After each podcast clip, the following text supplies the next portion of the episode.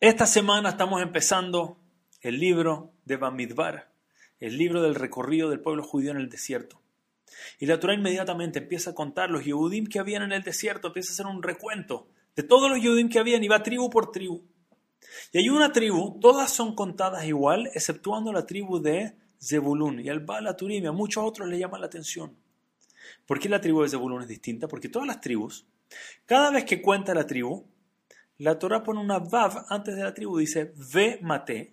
Y la tribu de Gad tenía tanto, tanto. Y con la Vav. Y la tribu de esta tribu tenía tanto y tanto. Pero la de, la de Zebulun no tiene la Vav. La de Zebulun directamente dice Mate Zebulun, la tribu de Zebulun, como si sigue hablando conectado al anterior, no tiene esa Vav que separa. ¿Por qué no tiene esa Vav que separa? Como todas las otras, todas las otras, se separa. La tribu que fue mencionada antes con la tribu que se está hablando ahora, parte con una Vav para el cambio de tema, nuevo tema. Acá la Vav no está, va directo, Mate Zebulun. ¿Por qué? Dice el, dice el Baraturim que la razón es por el conocido trato que había entre la tribu de Isahar y Zebulun. Justo antes la Torah habló de Isahar. E Isahar y Zebulun no deben ser separadas porque ellos dos tienen una hermandad especial. Ellos tienen un trato. ¿Cuál era el trato? Isahar dijo, nosotros, lo fuerte de ellos era el estudio Torah, nos vamos a dedicar al estudio a full. Y Zebulun dijo, lo fuerte nuestro es el negocio. Ustedes estudien, nosotros trabajamos para doble y nosotros compartimos con ustedes el mérito de su estudio de Torah. Isahar aceptó Sedil, Zebulun aceptó Sedil y siempre se cuidaron estas tribus. Eran tribus hermanas, siempre se protegían. Uno estudiaba y, y, rezaba y todo pensando en la otra tribu.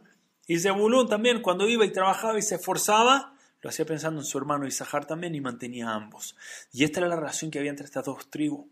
Estas dos tribus hermanas, por este cariño que había, por esta conexión que había especial, que se cuidaban una a la otra, la Torah dice, no hay que separarlos que no pongas la Vav, no es una tribu y la otra tribu, es casi como si fueran una tribu. Tener esa hermandad, eso de protegerse y cuidarse uno al otro, no deben ser divididas estas tribus en dos. Sin embargo, Rabbi Fran trae una pregunta de Rav David Feinstein, hijo de Ramoshe Feinstein. Pregunta a Rav David Feinstein. Si este era el trato que había entre ellos, un trato tan lindo, un trato de tanta hermandad, ¿Cómo puede ser entonces que el trabajo de Zebulún era tan complejo? Zebulún le tocaba embarcar, le tocaba ir buscar un barco e irse por el océano. Peligrosísimo, momentos donde la marea se movía más. Subía la marea, tocaban tormentas. Era un trabajo realmente peligroso. Evidentemente Hashem los cuidaba siempre. Pero dice, no entiendo, si todo lo que ellos hacían era con esa cabana, con esa intención de no solamente preocuparme de mí, sino que preocuparme de los que están estudiando Torah, para que puedan estudiar bien, olvidándose de, estas preocupaciones. Nosotros nos preocupamos por ello. ¿Por qué tenían que pasarlo tan difícil? Porque yo no les puedo conseguir un trabajo. Necesitan una oficina tranquilo, revisan un par de cuentas, mueven un par de cosas les llega por los dos. Si realmente lo que están haciendo era muy Leshem Shamaim, era realmente con la intención pura y correcta, ¿por qué le tocaba un trabajo tan difícil? Y la respuesta detrás de esto es algo que en algún nivel se nos aplica a todos nosotros, porque es algo muy real.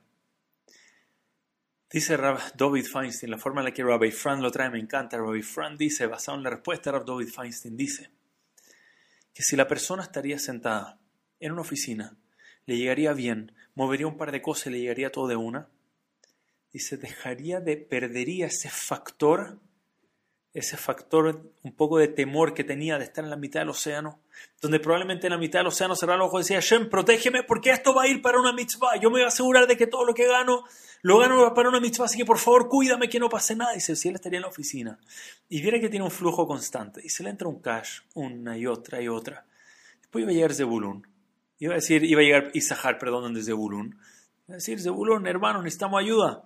Decir, espera un segundo, Necesita ayuda, muéstrame bien, explícame las cuentas, ¿por qué necesita esto y no esto? Muéstrame, realmente tengo que dar tanto. De uno hubiesen sentido que ellos son los que están produciendo. Y al no entender que hay una posibilidad de que algo no salga bien, o que pierda un negocio, que caiga un negocio, no verlo, era muy factible que dejen de verlo, como que mi esfuerzo va dirigido para una mitzvah. Y en ese momento era muy fácil que cambie la actitud con la que estaban trabajando hasta el momento y esforzándose hasta el momento.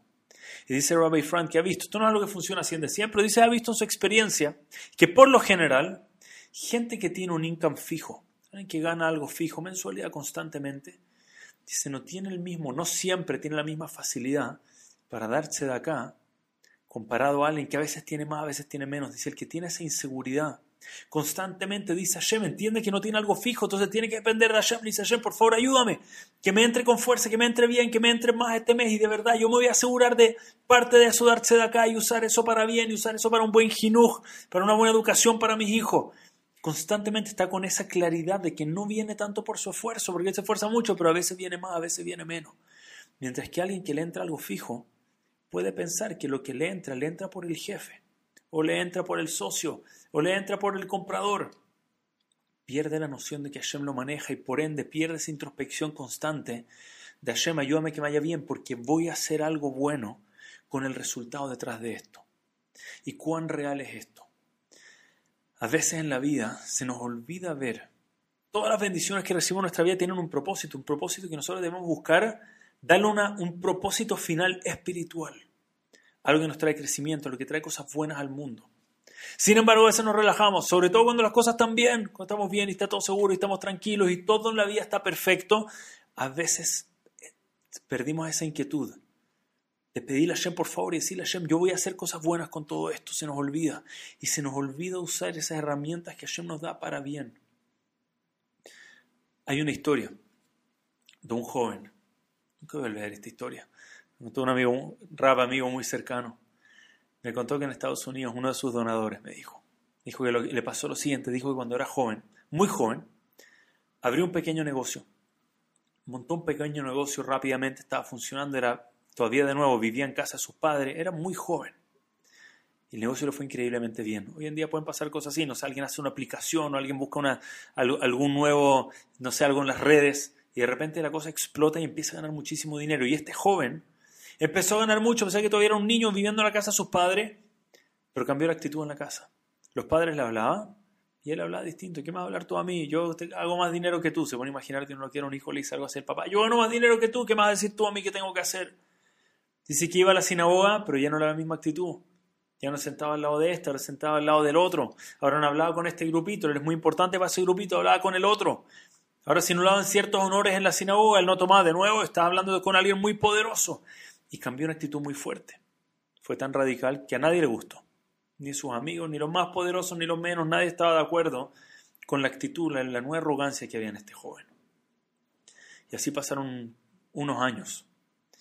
Como dice el dicho, easy comes, easy goes. A veces viene fácil, a veces de la misma forma se va fácil. Poco tiempo después intentó montar un segundo negocio, este no le funcionó y todo el dinero que ganó en el primero se le fue en el segundo. Y de noche a la mañana pasó a ser alguien increíblemente humilde de nuevo. Y ahora le tocó algo muy difícil. Ahora le tocó ver si alguien lo iba a aceptar, si alguien lo iba a querer, cómo se iba a disculpar, cómo se iba a disculpar con sus padres. Los trató horrible, se fue a la casa de los padres, pero tiene que ir a disculparse con ellos. Sus amigos iban a querer que, iban a querer que él vuelva, su grupo de amigos, sus amigos ya no lo quieren. Y los más poderosos le decían, no, te juntaste con nosotros porque te sentías poderoso, ahora no tienes nada, no te acerques de vuelta. Nadie lo quería por ni un lado. Este joven, después de unas semanas de pasarlo muy duro, le dijo al rabino que le gustaría decir un par de palabras en la sinagoga. Se le haría el permiso, palabras de Torah el rabino no estaba seguro, pero le dijo más o menos la idea que quería decir. El rabino le dio permiso y se paró en la sinagoga. Y dijo, quería comunidad, les quiero decir algo del corazón, dice.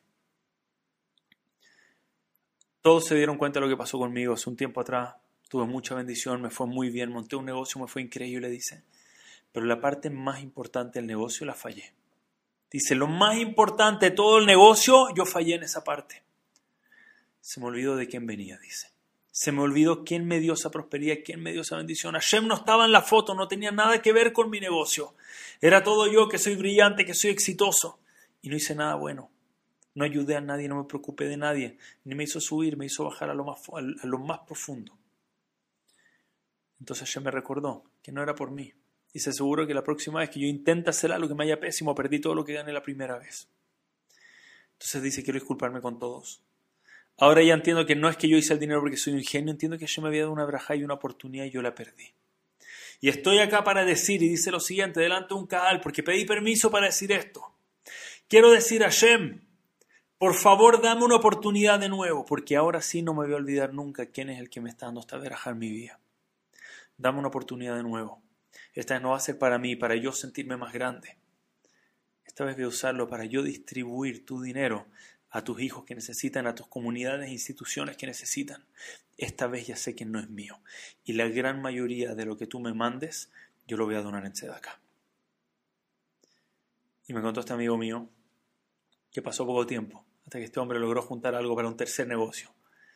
Y este tercer negocio fue su negocio final. El donde le fue mucho mejor incluso que el primero, y donde recuperó el primero y el segundo y lo multiplicó por muchísimo, y dice que hasta la fecha.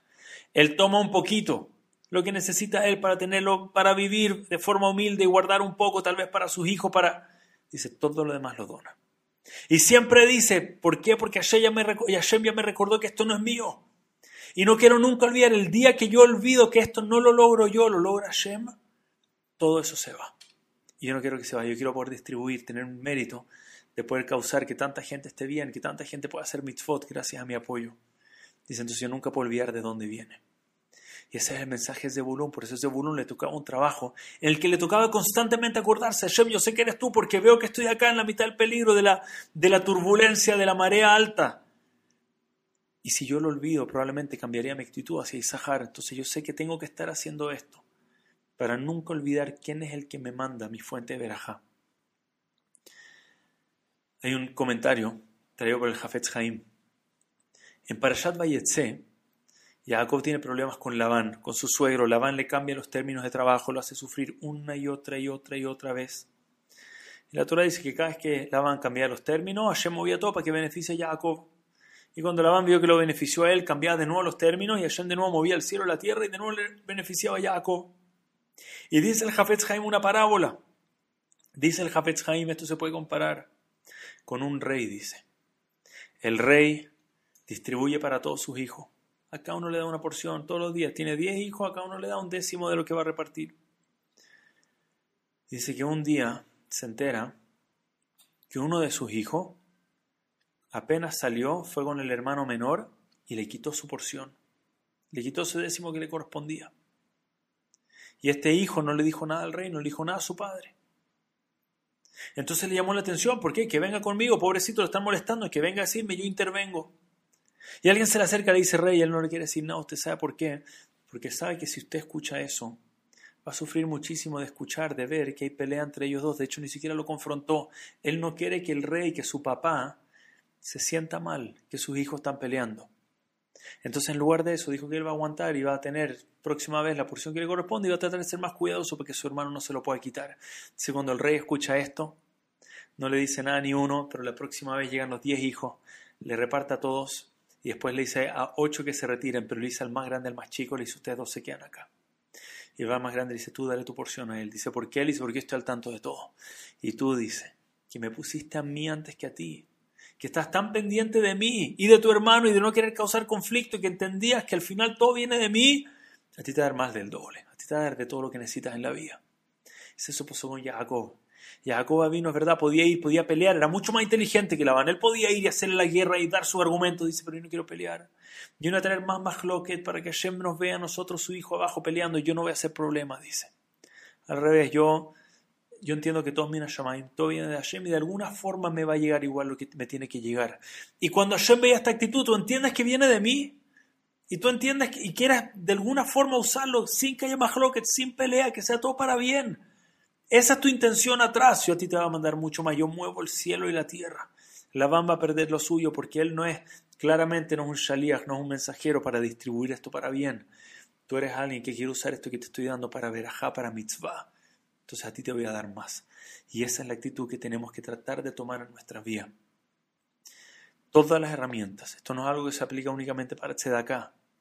Todas las herramientas que tenemos, nuestra salud, el tiempo que Hashem nos da en este mundo, el tiempo que es tan valioso, nuestro bienestar, todos los talentos, nuestra inteligencia y todos los talentos que tenemos en el mundo, tenemos que ver hacia el cielo y no decir, no, si van a estar acá siempre, claro que sí, mira lo estable que es mi vida, decir, no, Hashem, yo sé que viene de ti. A pesar de que es estable, a pesar de que tal vez no nos toque todo el trabajo como Zebulun, sin importar el trabajo que tengamos cada uno, decir, Hashem, yo sé que todo viene de ti. Y esta es la forma en la que yo quiero que mi vida sea una vida de mitzvah. Así es como yo usar mi tiempo para ayudar a esta persona o para estudiar esto, para crecer de esta manera. Así es como yo usar este otro talento que me diste para esta, otra causa. Yo entiendo que todo viene de ti, Hashem, sígueme mandándomelo, porque todo lo que me das yo lo voy a usar para ti, para tu pueblo, para tus hijos. Y de esa manera Hashem va a ver realmente va a ser como Isahar y Zebulun. Nos va a mandar mucha verajá porque va a ver cómo estamos todos preocupados uno del otro. Y como siempre entendemos que todo viene de Hashem. Entonces vamos a tener diciendo constantemente, Hashem sigue mandándomelo. Porque lo voy a hacer para bien. Que en ese mérito siempre tengamos shefa, siempre tengamos abundancia, salud y todo lo bueno. Hashem, muchas gracias a todos. Shabbat Shalom Mevorach.